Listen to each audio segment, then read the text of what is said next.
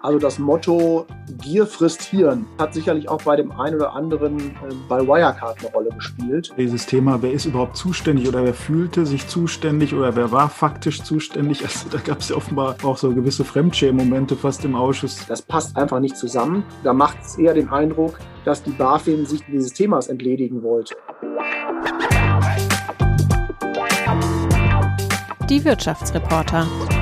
Der Podcast aus NRW.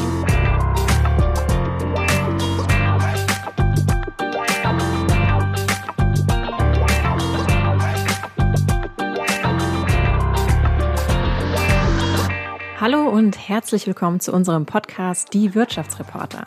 Normalerweise gibt es uns ja nur alle zwei Wochen. Diesmal sind wir aber eine Woche früher dran. Das liegt daran, dass wir den Fall Wirecard behandelt haben. Und den fanden wir so komplex, dass wir dachten, das müssen wir in zwei Folgen aufsplitten.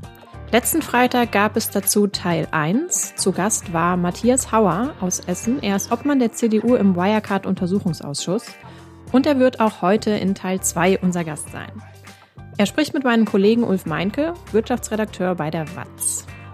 Wenn ihr Teil 1 zum Fall Wirecard noch nicht gehört habt, dann könnt ihr das jederzeit noch nachholen. Ihr findet sie wie immer auf watz.de slash Wirtschaftsreporter oder bei dem Podcast-Anbieter eures Vertrauens. Ulf und ich fassen das Ganze jetzt aber auch noch mal kurz zusammen. Ulf, was haben wir in der letzten Folge schon alles zum Fall Wirecard gehört? Ja, Matthias äh, Hauer hat mit uns äh, insbesondere über äh, die Frage gesprochen, was ist da im Unternehmen direkt schiefgelaufen? Ähm, wo hat da der Aufsichtsrat nicht aufgepasst? Da waren ja Menschen am Werke, äh, die offenbar sehr genau äh, wussten, was sie getan haben. Äh, da wurde ja mutmaßlich auch Geld beiseite geschafft. Wie konnte das so, so lange laufen? Ähm, warum ist der Aufsichtsrat da nicht eingeschritten? Das war eine wichtige Frage, die wir thematisiert haben. Und warum haben die Wirtschaftsprüfer von EY dem Treiben nicht ein Ende gesetzt? Ähm, haben die da zu lasch kontrolliert? Äh, haben die da nicht aufgepasst? Ähm, die mussten ja immer dann die Bilanzen auch äh, absegnen und das haben sie getan und auch, wie sich jetzt herausstellt, viel zu lange getan. Da gab es in dieser Woche ja auch eine Meldung dazu, ne? Ja, bei EY werden jetzt auch äh, Konsequenzen gezogen, endlich äh, kann man sagen. Also die äh, Deutschlandspitze äh, von EY wird ausgetauscht. Also ich nehme das wahr als ähm, man möchte da auch Druck vom Kessel äh, runterlassen. Ähm, die Nachricht kam ja ausgerechnet auch zu einem Zeitpunkt, als der Ausschuss, der Untersuchungsausschuss des Bundestags ähm, getagt hat, ähm, wo sich ja jeweils dann immer auch die Frage stellt, ähm, wer ist äh, denn verantwortlich für das, was da geschehen ist. Ähm, und interessant ist ja auch, dass ähm, offenbar die äh, Finanzaufsicht BaFin auch nochmal ein Fragezeichen hinter EY macht und äh, grundsätzlich die Frage stellt, sind die geeignet als Abschlussprüfer. Ähm, wir hatten ja mal einen Gast äh, hier bei uns, Marc Tüngler von der mhm. äh, DSW. Der hat äh, auch in dieser Woche über Twitter ähm, mitgeteilt, dass sie auch generell erstmal EY als Abschlussprüfer ablehnen werden, wenn das mhm. ähm, äh, als Fragestellung sie bei ähm, Hauptversammlung ähm, zur Abstimmung steht. Ähm, also da ist noch ziemlich Druck auf dem Kessel. Mhm. Es rumort weiterhin, kann man so sagen. Ne? So ist es. Und äh, in dieser Folge haben wir noch einige Themen auf dem Tisch, die wir noch abhaken wollen. Ähm, worum wird es da gehen? Ja, wir bohren weiter nach, was bei der BaFin falsch gelaufen ist. Ähm, also sozusagen, wir gucken sehr stark auf, die, auf das Thema, was haben die staatlichen Stellen äh, für eine Rolle gespielt äh, bei Wirecard. Da gab es beispielsweise auch äh, so ein Wegschieben von Verantwortung.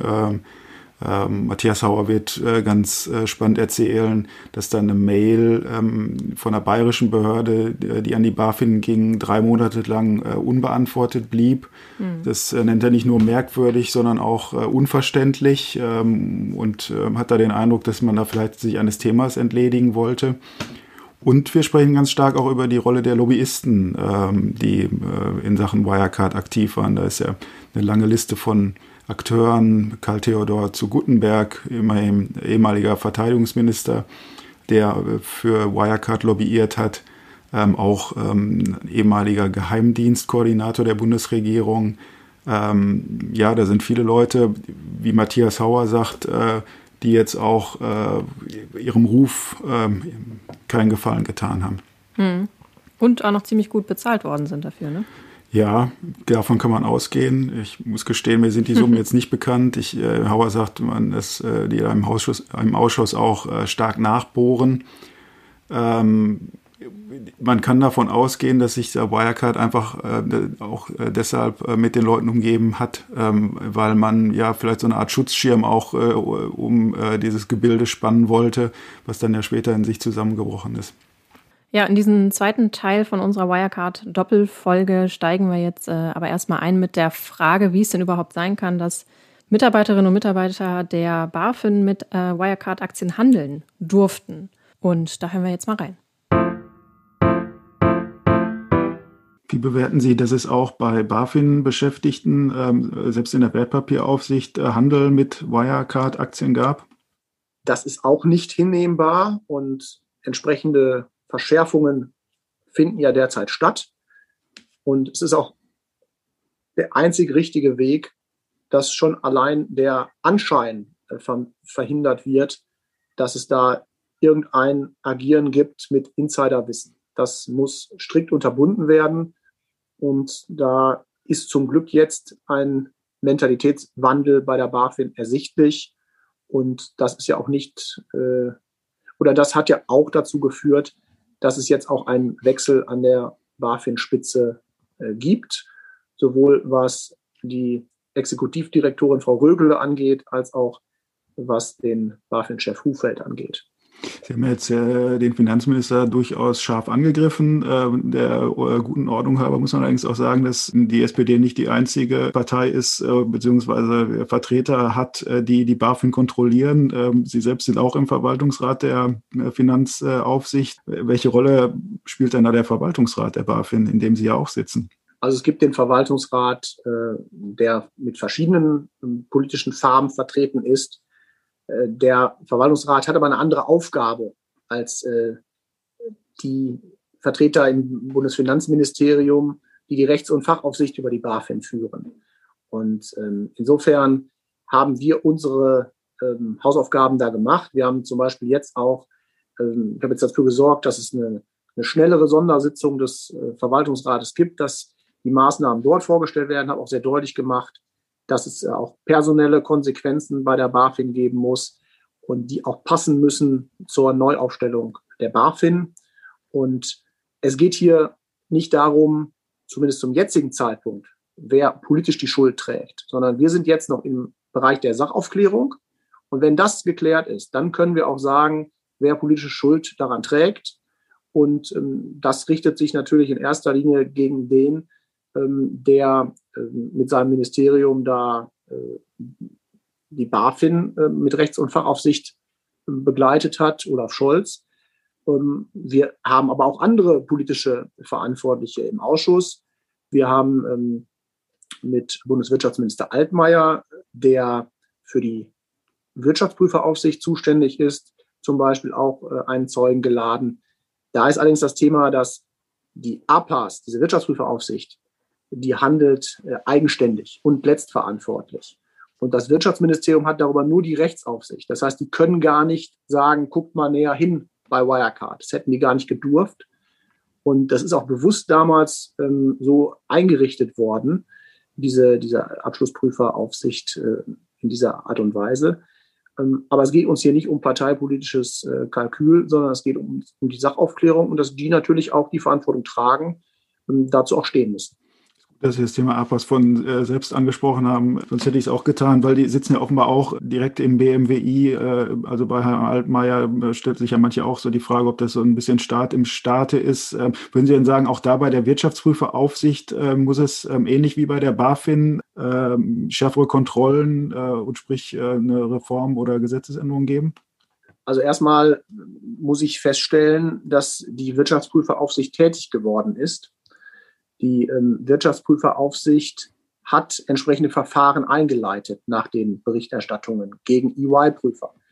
Was allerdings zu bemängeln ist, ähm, da kann jetzt die Wirtschaftsprüferaufsicht nichts für, aber ist der Austausch zwischen den verschiedenen Behörden. Also es muss klar sein, dass, wenn es ein berufsaufsichtsrechtliches Verfahren gibt, dass dann zum Beispiel auch äh, die BaFin informiert ist. Und es muss auch klar sein, dass die BaFin auch, wenn sie ein Verfahren eröffnet, ähm, gegen zum Beispiel gegen ein Unternehmen, ähm, wo es geprüft wird, ob die Bilanzen korrekt sind, dass dann auch andere Behörden, die da mit in Verbindung stehen, davon Kenntnis erlangen.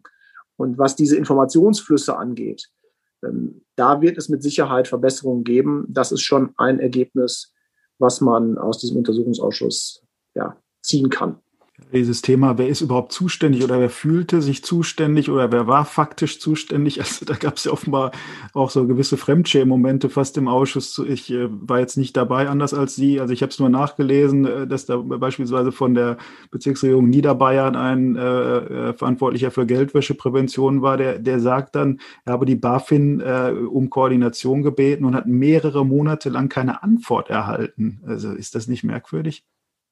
Das ist in höchstem Maße äh, nicht nur merkwürdig, sondern äh, unverständlich. Es gab die Situation, dass die Bezirksregierung Niederbayern nicht sicher war, ob sie für die Geldwäscheaufsicht zuständig sind oder die BaFin oder vielleicht niemand. So, deshalb, weil man sich da unsicher war, hat man die BaFin gefragt und hat eine E-Mail geschrieben und hat dann drei Monate lang keine Antwort auf diese E-Mail bekommen. Und diese E-Mail, wir haben das dann nachvollzogen, ist bei der BaFin intern sogar an zwei, ja, sowas wie Hauptaccounts von, von Referaten weitergeleitet worden. Und obwohl sie in zwei Hauptaccounts lag, wo mehrere Leute jeweils Zugriff auf diese E-Mail hatten, wurde sie drei Monate lang nicht beantwortet. Und nach zwei Monaten gab es sogar noch mal eine Erinnerungs-E-Mail nach dem Motto, beantwortet bitte doch mal diese E-Mail. Und auch daraufhin ist dann noch ein Monat nichts passiert. Also ist ja fast wie im schlecht drei Monate ne? BaFin da totgestellt. Mhm. Und ähm, dann wird das dann dadurch auch noch bereichert, dass dieser Referatsleiter, den habe ich dann gefragt, warum er die nicht beantwortet hat. Und äh, dann hat er gesagt, er kann das gar nicht mehr so sagen, warum das. Äh, am Anfang war er wohl ein bisschen krank, äh, deshalb, aber es hatten halt auch andere gesehen und auch das andere Referat. Ähm, das passte nicht so ganz äh, dazu, dass er sagt, ähm, er kann sich nicht mehr erinnern, warum er das nicht beantwortet hat, denn er hat in der Vorbereitung eines Termins im Finanzausschuss hat er geschrieben, warum, er, warum es nicht beantwortet wurde. Da hatte er geschrieben, dass es aufgrund der seit langem verschärften Personalsituation im Referat nicht möglich war, das zu beantworten. Und dann kam auch noch Corona. So. Aber dass das dann dazu führt, dass man drei Monate lang, wo jetzt die BaFin sagt, das ist ja eine ganz klare Sache gewesen, ähm, das passt einfach nicht zusammen. Da macht es eher den Eindruck, dass die BaFin sich dieses Thema, dieses Themas entledigen wollte. Weil natürlich ist es angenehmer, dass man sagt, wir haben damit nichts zu tun, ihr seid zuständig. Also da hat man den schwarzen Peter nach, nach Bayern geschoben. Und man muss mal dazu wissen, äh, die Bezirksregierung Niederbayern, äh, Geldwäscheaufsicht, die kontrollieren normalerweise Autohändler, Immobilienmakler und, und, und, und solche Unternehmen. Die, die kontrollieren keine internationalen DAX-Konzerne mit Dutzenden Tochterunternehmen irgendwie in Fernost. Das können die auch gar nicht. Und dass die BaFin nicht selbst auf die Idee kommt zu sagen, wir machen das oder zumindest könnt ihr es nicht. Das heißt, dann uns als Politikern sagen, da müsst ihr was ändern. Äh, da ist vielleicht eine Regelungslücke. Also da hätte ich mehr erwartet von der BaFin, was das Thema Geldwäscheaufsicht angeht. Kann sein, dass da einfach noch ganz fatal gewirkt hat, dieses Signal. Ähm, BaFin stellt sich auf die Seite von Wirecard und äh, ich sage jetzt mal ein bisschen zugespitzt, verfolgt diejenigen, die gegen Wirecard agieren, also sprich die Financial Times Journalisten, die Leerverkäufer und andere. Es ist der Eindruck entstanden, dass sich die BaFin auf die Seite von Wirecard schlägt, durch die Strafanzeige, durch das Leerverkaufsverbot. Und ähm, das ist am Ende auch fatal gewesen. Diese Anzeige, das war ja, ähm, und auch die ersten, oder nicht die ersten, es gab schon vorher Hinweise, aber es ist dann ganz massiv, diese Hinweise, das war im Frühjahr 2019 und ähm, sie hatten dann ja auch einen Staatsanwalt äh, von der Staatsanwaltschaft München äh, in der Sitzung, äh, der sagte, äh, der, Anfangsverdacht der Finanzmanipulation äh, von Wirecard habe man bis zum Frühjahr 2020 einfach nicht feststellen können. Also ähm, Offenbar hat man da, also ich weiß nicht, hat man da die Financial Times einfach nicht gelesen oder wollte man es nicht wahrhaben oder was, was ist Ihr Eindruck? Also die Staatsanwaltschaft hatte sich beispielsweise auch mit dem Matthew Earl zusammengesetzt, diesem Lehrverkäufer, und hat uns dann geschildert, dass die Vorgänge, die strafrechtlich relevant waren, verjährt waren, weswegen man jetzt nicht mehr ermitteln konnte. Und die anderen Vorwürfe, die waren eben nicht so konkretisiert, dass man da hätte jetzt einschreiten können. Ähm, ich habe deutlich gemacht, dass wenn man doch ein, ein System erkennt, bei dem ähm, Betrug stattfindet in der Vergangenheit, dass das nicht von heute auf morgen aufhört, sondern vielleicht Menschen, die in der Vergangenheit betrogen haben durch irgendwelche auch gesellschaftsrechtliche Strukturen, dass sie das in Zukunft vielleicht auch tun, dass man dann da mal näher, mal näher hinschaut. Und ähm, habe das damit verglichen, wenn, wenn man zum Beispiel einen Drogendealer kennt und weiß, der handelt mit Drogen in der Vergangenheit und sieht den dann, dann guckt man doch auch genau mal hin, was macht der jetzt gerade. Und ähm, das hat die Staatsanwaltschaft anders gesehen. Die Staatsanwaltschaft hat ähm, die Informationen, die ihr vorlagen, an die BaFin weitergeleitet. Die BaFin ist, ich sag mal, die, die, die fachliche Kompetenz, äh, was diese Fragen angeht, weil die näher an den Daten sind. Die haben zum Beispiel Transaktionsdaten, die die Staatsanwaltschaft nicht hat. Und da gab es also eine entsprechende Zusammenarbeit zwischen der BaFin und der Staatsanwaltschaft. Aber diese Zusammenarbeit hat eben nicht dazu geführt, dass gegen Wirecard vorgegangen wurde, sondern eher, dass gegen Journalisten, die Dinge rausgefunden und geschrieben haben, äh, vorgegangen wurde und auch gegen Leerverkäufer. Und da stand im Raum, dass diese Berichte, die Wirecard kritisch erscheinen sollten, dass die im Vorfeld schon durchgesickert seien an Leerverkäufer, sodass die damit die großen Geschäfte machen können. Und diese Vorwürfe des Insiderhandels, die haben dann die Staatsanwaltschaft dazu bewogen zu sagen, dagegen gehen wir vor. Aber da hat vielleicht der, der, der gute Schein eines DAX-Konzerns, äh, unterstützt durch die BaFin mit Leerverkaufsverbot etc., dann eher dazu bewirkt, dass äh, man dem Unternehmen mehr geglaubt hat als den kritischen Berichterstattungen. Wobei man auch fairerweise dazu sagen muss, dass die Berichterstattung ja nicht nur negativ war über Wirecard, sondern es gab sehr kritische Berichterstattung, vor allem Financial Times, aber auch andere. Aber es gab eben auch sehr viele Berichterstattungen, auch von sehr anerkannten Zeitungen, die das anders dargestellt haben, die durchaus erklärt haben, warum Wirecard äh, ein Unternehmen ist, was sauber ist. Und das heißt, äh, im Nachhinein wissen wir das jetzt alle, alles besser. Aber zum damaligen Zeitpunkt hätte sicherlich auch nicht der, der Aktienkurs einen so sprunghaften Verlauf genommen, wenn die breite Finanzwelt gewusst hätte, da ist was im Argen. In der Tat, äh, es ist äh, sehr offensichtlich, dass da ganz viele Menschen diese Geschichte geglaubt haben und sich äh, haben hinters Licht führen lassen. Äh, Akteure der Öffentlichkeit, ähm, aber auch ehemalige Minister, ehemalige Staatssekretäre, äh, die da auch als Lobbyisten in Erscheinung getreten sind. Also ein ganz prominenter äh, davon war auch schon bei Ihnen im Ausschuss, ähm, der ehemalige Bundesverteidigungsminister Karl Theodor zu Gutenberg der auch lobbyiert hat ähm, für Wirecard. Welchen Eindruck hatten Sie von Herrn zu Gutenberg? Also Karl Theodor zu Gutenberg ähm, hat man erstmal als Medienprofi wahrgenommen. Der hat sich da schon sehr äh, professionell verhalten. Äh, erstmal habe ich und glaube auch viele andere nicht so richtig nachvollziehen können, warum sich Wirecard überhaupt dieser Berater bedient hat. Weil ein DAX-Konzern an sich auch Gespräche mit Vertretern unseres Staates äh, ermöglicht wird, ohne dass da jetzt ein Karl Theodor zu Gutenberg einen Termin macht. Oder ein Herr Kindler oder äh, wie sie alle heißen. Und ähm, das ist eigentlich nicht nötig, sondern ein DAX-Konzern ähm, hat schon die Möglichkeit, einen Termin zum Beispiel bei einem Vertreter aus dem Kanzleramt zu bekommen oder aus dem Wirtschaftsministerium oder in Bayern, wo sie ansässig sind, in Aschheim. Das ist an sich möglich. Und auch wahrscheinlich mit der, mit der Börsenaufsicht, Herr Al-Wazir grüner Wirtschaftsminister, ist für die Börsenaufsicht äh, dort zuständig. das ist ja jetzt nicht so, dass man bei einem DAX-Konzern sofort denkt, oh Gott, da lassen wir jetzt mal die Finger davon, mit denen sprechen wir gar nicht, sondern erstmal hört man sich an, was die zu sagen haben.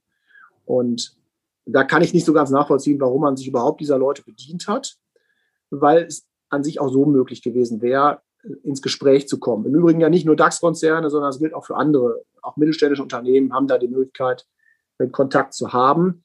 Aber Wirecard hat es eben genutzt. Wirecard hat auch einen Karl Theodor zu Gutenberg beauftragt und seine Beratungsgesellschaft Spitzberg Partners und hatte damit auch Erfolg. Äh, also zum Beispiel hat ähm, einer der engsten Mitarbeiter von Olaf Scholz, wenn nicht sogar der engste Mitarbeiter, Wolfgang Schmidt, Staatssekretär bei Olaf Scholz, der hat nahezu eins zu eins ein Schreiben verschickt, was diese zu Gutenberg Beratungsgesellschaft Spitzberg Partners ihm geschickt hat an den Vize-Finanzminister von China, um den Markteintritt äh, von Wirecard in China zu, positiv zu begleiten.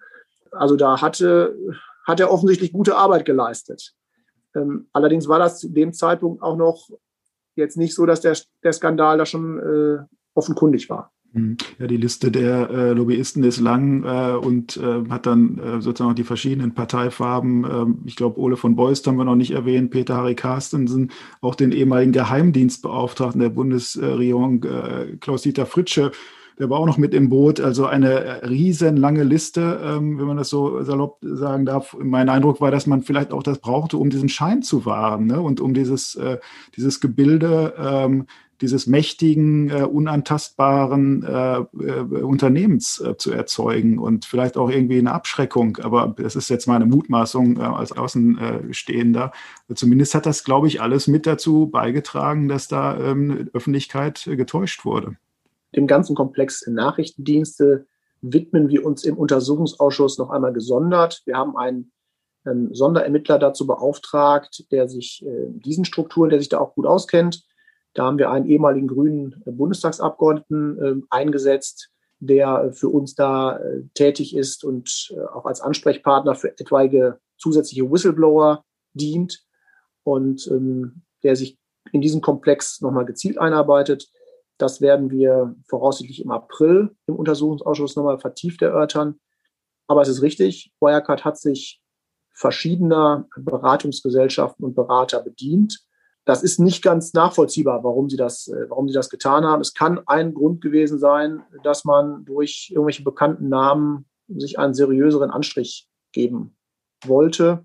Es ist auch per se nicht verboten, dass äh, sich äh, Politiker, die irgendwann sich aus dem aktiven Geschäft äh, verabschieden, äh, dass die nicht ihr Leben lang alimentiert werden äh, von der Gesellschaft, sondern dass die sich auch eine berufliche Betätigung danach suchen. Und wenn die Unternehmen beraten, ähm, dann ist das auch per se erstmal nicht schlimm. Schlimm ist es dann, wenn es betrügerische Unternehmen sind wie Wirecard. Und äh, da unterstelle ich jetzt erstmal, dass zumindest die meisten der genannten da vorher nicht gewusst haben, was da was dahinter steckt bei Wirecard und auch selbst getäuschte waren und sich sonst auch nicht eingesetzt hätten, weil sie damit ja auch ihr eigenes Gesicht verlieren. Also sicherlich haben sich die gerade genannten Personen in ihrer Reputation da keinen Gefallen getan, ähm, auch wenn sie dafür teilweise ganz gut entlohnt wurden. Also ich habe äh, die meisten der gerade benannten auch selbst befragt, was haben sie denn daran verdient und was hat Wirecard bezahlt. Und ich kann jedenfalls für die Union sagen, ähm, wir ermitteln da in alle Richtungen. Und wir packen da genauso hart einen Karl Theodor zu Gutenberg an, auch wenn der in der CSU ist, äh, wie auch andere, die in anderen Parteien sind. Wir hatten auch Vertreter von SPD und Grünen äh, mit dabei. Und die werden alle gleichermaßen hart angepackt. Uns geht es da um die Aufklärung. Und deshalb äh, scheuen wir da nicht äh, die Konfrontation. Ich erlebe erlebe das bei den anderen Kollegen im Untersuchungsausschuss im weitestgehenden auch so, dass äh, da intensiv in alle Richtungen ermittelt wird. Ähm, bei der SPD glaube ich schon, äh, dass da um Herrn Scholz äh, so eine Abschirmung stattfindet, dass der möglichst äh, das Ganze unbeschadet übersteht. Deshalb erinnern sich die Mitarbeiter von Herrn Scholz auch nicht so richtig an Gespräche mit ihm. Also ich habe zum Beispiel den Wolfgang Schmidt, den haben wir ja gerade schon erwähnt, einen engen Mitarbeiter von Olaf Scholz gefragt, wie oft er sich denn mit Herrn Scholz über Wirecard unterhalten hat. Und ob das jetzt einmal war oder hundertmal, Das konnte er überhaupt nicht sagen. Und das sind natürlich solche Aussagen, die sind einfach völlig unrealistisch. Und ähm, da versucht man einfach, den Kanzlerkandidaten abzuschirmen. Ist das äh, beim Stichwort Abschirmen, äh, die Kanzlerin abzuschirmen? Ähm, also die wird dann auch nochmal äh, bei Ihnen im Untersuchungsausschuss auftreten? Also die Kanzlerin steht auf unserer Zeugenliste. Das hat damit zu tun, dass im September 2019 eine China-Reise stattgefunden hat. Und diese China-Reise diente dazu auch, Markteintritte deutscher Unternehmen oder insgesamt auch europäischer Unternehmen in China zu erleichtern. Wir haben eine außenwirtschaftliche Strategie, dass wir in gewissen Bereichen Schwierigkeiten haben, dass chinesische Unternehmen in Deutschland Markteintritt bekommen, aber umgekehrt nicht deutsche Unternehmen in China, beispielsweise im Bereich Digitales, im Bereich Finanzen. Und dieses Unternehmen Wirecard hat der Bundesregierung signalisiert, wir haben hier so einen Fall, da werden wir beschränkt, was den Markteintritt angeht. Also äh, könnt ihr uns da helfen? Und ähm, wie gesagt, damals, es war ein DAX-Konzern. Es passt in diese außenwirtschaftliche Strategie, ähm, eine Marktöffnung zu erreichen. Ähm, ich habe erstmal die Erwartungshaltung, dass sich die Bundesregierung, egal welche Farben die gerade ähm, hat, im Ausland für deutsche Unternehmen einsetzt und deutsche Interessen. Und das soll die Bundesregierung machen. Insofern ist es richtig, dass sie sich einsetzt.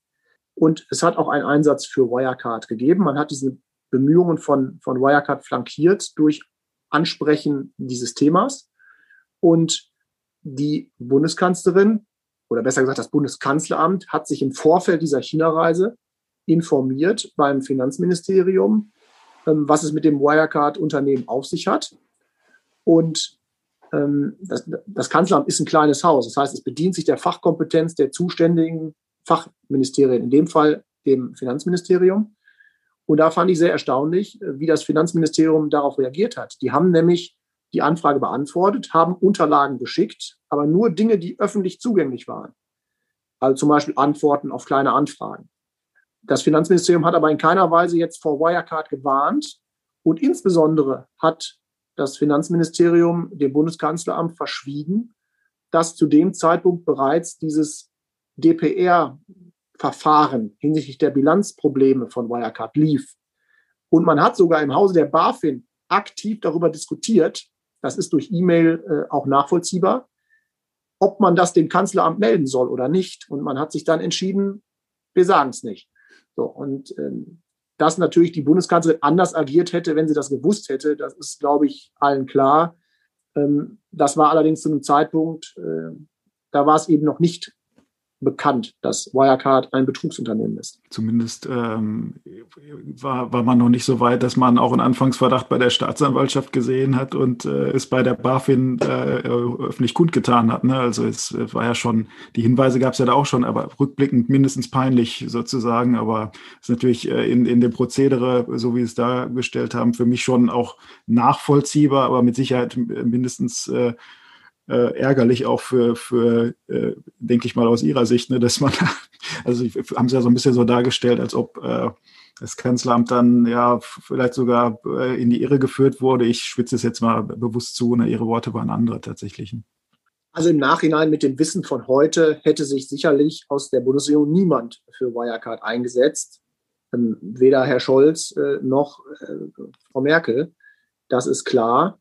Ähm, die Frage muss aber sein, äh, was hätte man zum damaligen Zeitpunkt wissen können?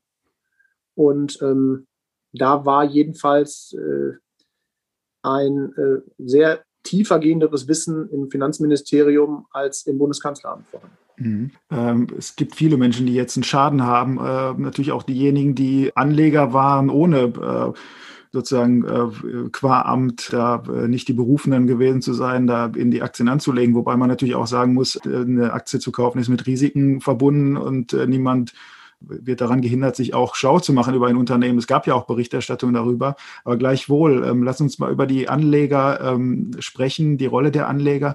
Ich glaube, Theresa, das war auch noch äh, ein Punkt, äh, den äh, Rasmus Beck äh, gerne angesprochen wissen wollte. Genau, das stimmt. Wir hatten Rasmus Beck ja vorhin ein bisschen abgewürgt und jetzt würde ich einfach nochmal den zweiten Teil seiner Frage hier einspielen. Und was passiert mit dem Geld, was da viele Anleger hineingesteckt haben? Wie gehen Sie daran und stellen vielleicht auch sicher, dass es nicht nochmal in Zukunft passiert? Also die erste Frage, die würde ich mal zusammenfassen unter dem Begriff der Haftung. Wer kommt dafür auf? Und ähm, wir haben natürlich die Grundsituation, dass äh, Aktiengeschäfte nicht risikolos sind, sondern mit großen Risiken verbunden sind, bis hin zum Totalausfall. Aber Anleger haben sich natürlich verlassen auf gewisse äh, Fakten. Und das sind Prüfungsberichte von UI gewesen, das sind irgendwelche Analystenberichte, die weitgehend positiv für Wirecard ausgefallen sind. Und das sind ja Profis, da haben sich auch deshalb gerade Menschen drauf verlassen. Wirecard als DAX-Konzern galt als äh, damit schon irgendwo geadelt, dass man im Premium-Segment unterwegs ist. Und insofern wird es da sicherlich Bemühungen geben, viele Anleger auch Schaden wieder gut gemacht zu bekommen.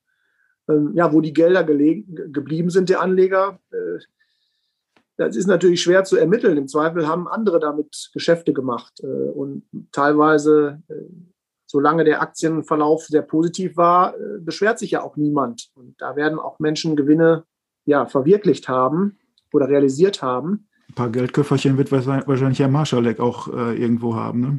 Also Herr Marschalek wird da sicherlich äh, auch äh, seine Chefin da ins Trockene gebracht haben. Da gibt es ja auch Themen, die wir, denen wir nachgehen, wo es um interne Kreditvergaben auch zwischen Herrn Braun und Herrn Marschalek geht, auch abgewickelt teilweise über die Wirecard Bank. Und das sind auch äh, Themen, die wir jetzt nach und nach aufdröseln. Glauben Sie, der wird nochmal irgendwann gefasst? Ich hoffe das sehr, dass Herr Marschalek irgendwann auftaucht. Er hat sehr gute Verbindungen zu verschiedenen Nachrichtendiensten bis hin zur österreichischen Regierung. Ähm, auch da gibt es entsprechende Untersuchungen in dem, in dem Land. Und er hat gute Verbindungen auch zum russischen Nachrichtendienst.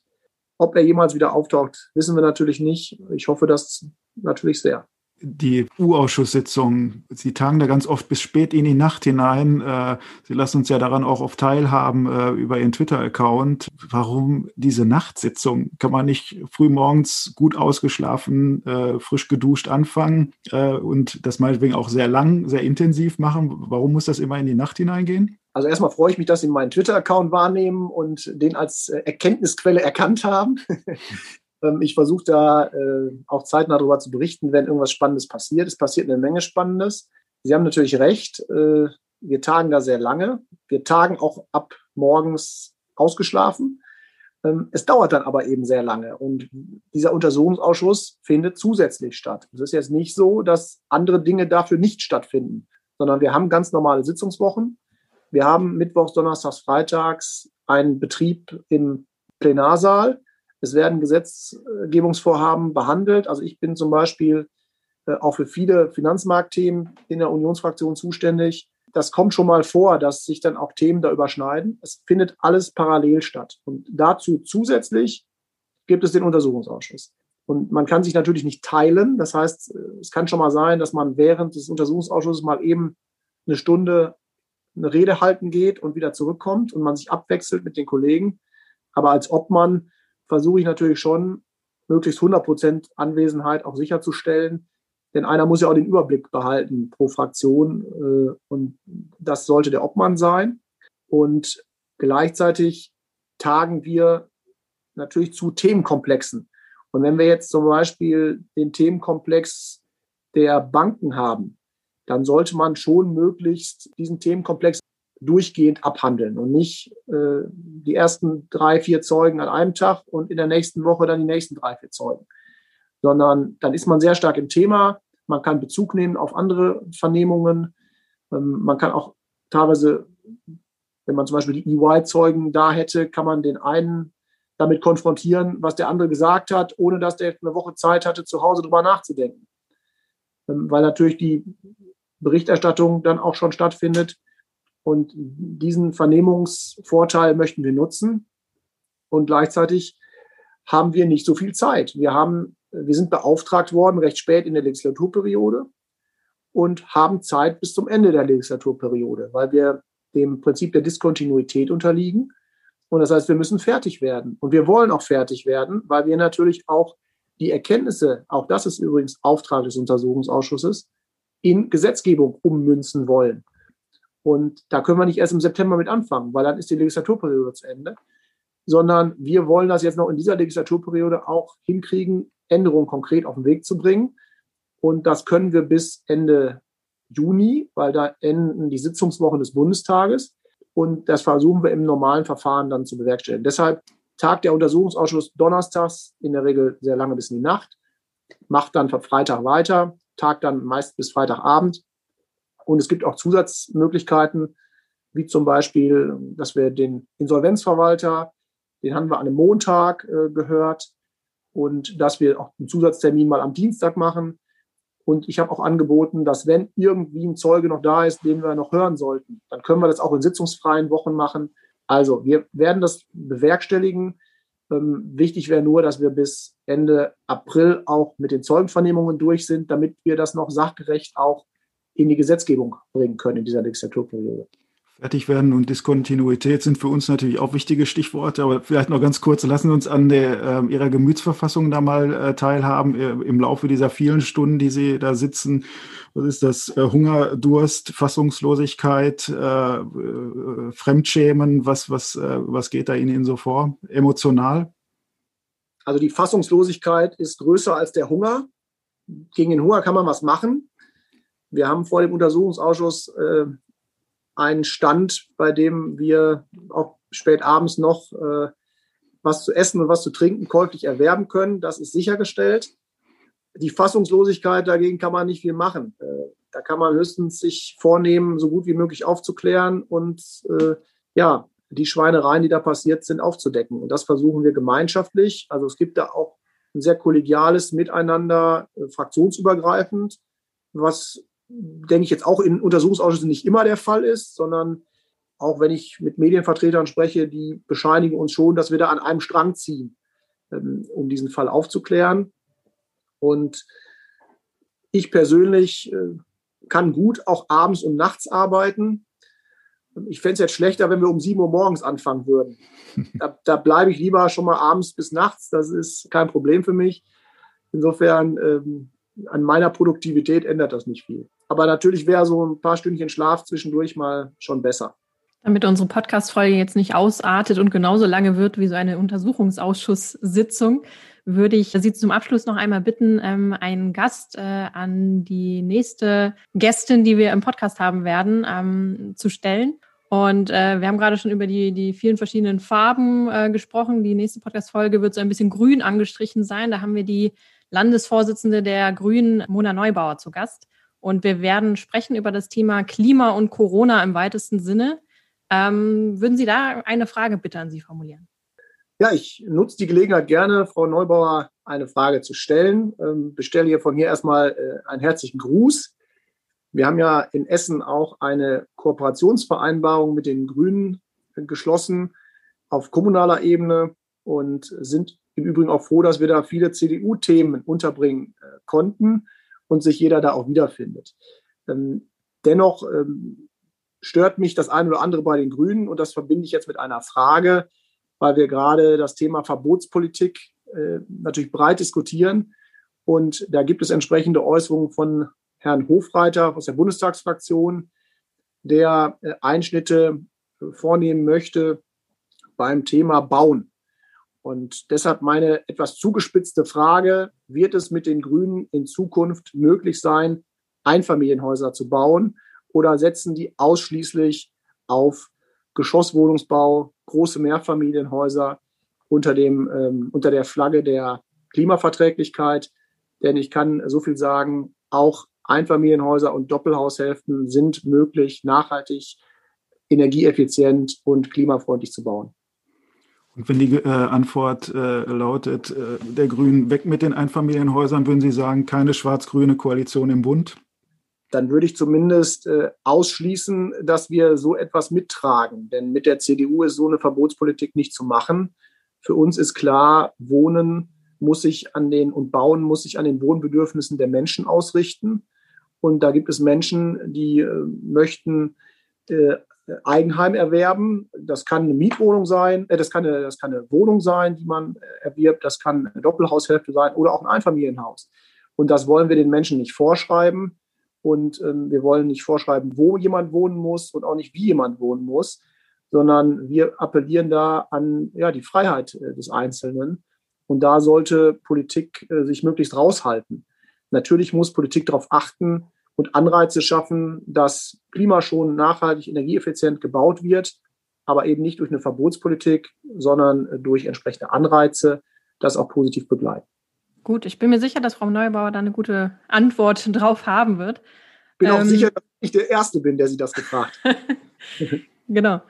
Falls äh, es zum Fall Wirecard jetzt nicht noch irgendwas Wichtiges gibt, wo Sie sagen, äh, also das hätten wir jetzt noch besprechen müssen, würde ich einfach sagen, bedanken wir uns sehr, sehr herzlich bei Ihnen für diesen ja, schnellen Ritt durch, das, äh, durch diesen Kriminalfall Wirecard. Und äh, es war super spannend, äh, da mal Ihre Eindrücke zu hören und Ihre Infos und ähm, hat sehr viel Spaß gemacht. Vielen Dank, Herr Hauer. Alles Gute. Und äh, ja, das äh, scheinen ja auch noch einige äh, spannende Sitzungen da vor Ihnen zu liegen. Also gute Nerven und äh, im Sinne der Allgemeinheit äh, hoffen wir, dass Sie da noch ordentlich nachbohren werden. Da können Sie sicher sein. Ja, mir hat es auch sehr viel Spaß gemacht. Ich äh, bedanke mich äh, für das Gespräch und auch äh, fürs Zuhören. Ulf, was ich mich jetzt noch frage nach dem Gespräch mit äh, Matthias Hauer, der ja CDU-Abgeordneter ist, hat er vielleicht ein bisschen zu viel äh, Scholz-Bashing betrieben? Also so Stichwort äh, Kanzlerkandidat abschirmen? Also ich nehme Matthias Sauer ab, äh, dass erstmal unvoreingenommen nachgefragt wird und dass da auch über Parteigrenzen hinweg äh, äh, nachgebohrt wird und ähm, drauf geschaut wird, wo da Fehler äh, passiert sind. Ähm, es fällt schon auf, dass er natürlich äh, Scholz auch bei uns auch äh, stark angreift, ähm, weil da aber auch Angriffspunkte sind. Ähm, man muss natürlich im Hinterkopf haben, dass wir auf einen äh, Wahltermin zusteuern. Mhm. Und dass parallel der Ausschuss weiterläuft. Ähm, da steht ja auch noch dann beispielsweise eine Kanzlerin äh, auf der Zeugenliste, ähm, Scholz auch auf der Zeugenliste. Also ich gehe schon davon aus, dass es vielleicht parteipolitischer noch wird. Aber ähm, viele Beobachter, die auch näher dran sind und auch äh, die Ausschusssitzungen äh, intensiv verfolgen, sagen, dass da jetzt nicht nur ein parteipolitisches Spiel läuft, sondern auch ähm, ungewöhnlicherweise halt dann auch beispielsweise CDU mit, äh, mit einem linken äh, Politiker wie Fabio De Masi äh, beispielsweise auch äh, sozusagen ja an einem Strang zieht, ist vielleicht übertrieben, aber mhm. dass man da doch auch sehr stark nachforscht und jetzt nicht das zu einem rein parteipolitischen Spiel macht. Man muss auch sagen, sind ja auch alle irgendwie mit im Boot. Ein Gutenberg genauso äh, wie ähm, äh, ein Scholz, ähm, wobei natürlich dann Scholz als Kanzlerkandidat dann besonders unter Beobachtung steht. Ähm, Herr Hauer sagte jetzt auch im letzten Drittel äh, unseres Gesprächs noch, äh, wir müssen fertig werden. Also das Ziel ist ja, dass äh, in dieser Legislaturperiode da noch ähm, ja, einiges in die Gesetze, äh, wie sagt man das denn, dass da noch äh, Gesetze eingebracht werden können. Mhm. Ähm, was haben wir denn da noch zu erwarten in den nächsten Monaten? Ja, spannend ähm, ist natürlich schon, dass einfach die großen Namen äh, dann noch in den Ausschuss kommen. Äh, da sind dann halt die Schlagzeilen auch garantiert und äh, je näher das an den Wahltermin ranrückt, dann auch äh, mit Sicherheit die parteipolitischen äh, Erwägungen eine, eine Rolle spielen weil man ja schon davon ausgehen kann, dass diese große Koalition jetzt nicht nochmal eine Neuauflage erfahren wird. Insofern ähm, wird das schon ähm, eine Rolle spielen. Ähm, klar, es gibt halt auch noch das Gesetzgebungsverfahren parallel, äh, dass da schärfere Regeln für Wirtschaftsprüfer beispielsweise und auch eine, ja, wie äh, Herr Scholz sagt, eine Finanzaufsicht mit Biss äh, dann äh, kommen wird. Also das sind sozusagen auch noch die Sachfragen und es wäre natürlich schon ganz schön, wenn man sozusagen auf dieser Ebene der, äh, des Bundestages da schon mal ähm, ein gutes Bild davon hat, was da einfach falsch gelaufen ist. Ne? Es, äh, die weitere Ebene, die ja dann noch da ist, ist äh, ähm, der, das, äh, die, die Strafverfahren, die dann noch äh, kommen, und da werden ja auch noch Zivilverfahren kommen, Schadenersatzverfahren, mhm. also das Thema Wirecard. Äh, ich will nicht sagen, das wird eine Endlos-Story, aber es wird noch eine äh, Geschichte sein, die wir uns noch äh, sehr lange beschäftigen wird. Ja, ich weiß nicht, ob man da jetzt sagen kann, äh, das ist ein schönes Schlusswort. Es ist vielleicht eher ein Schlusswort mit Fragezeichen, aber danke für die Einschätzung. Bis zum nächsten Mal. Bis zum nächsten Mal. das war's wieder von uns. Wir sind schon am 12. März wieder mit einer neuen Folge am Start. Dann mit Wirtschaftsredakteur Stefan Schulte und unserem Gast Mona Neubauer. Tschüss und bis dann.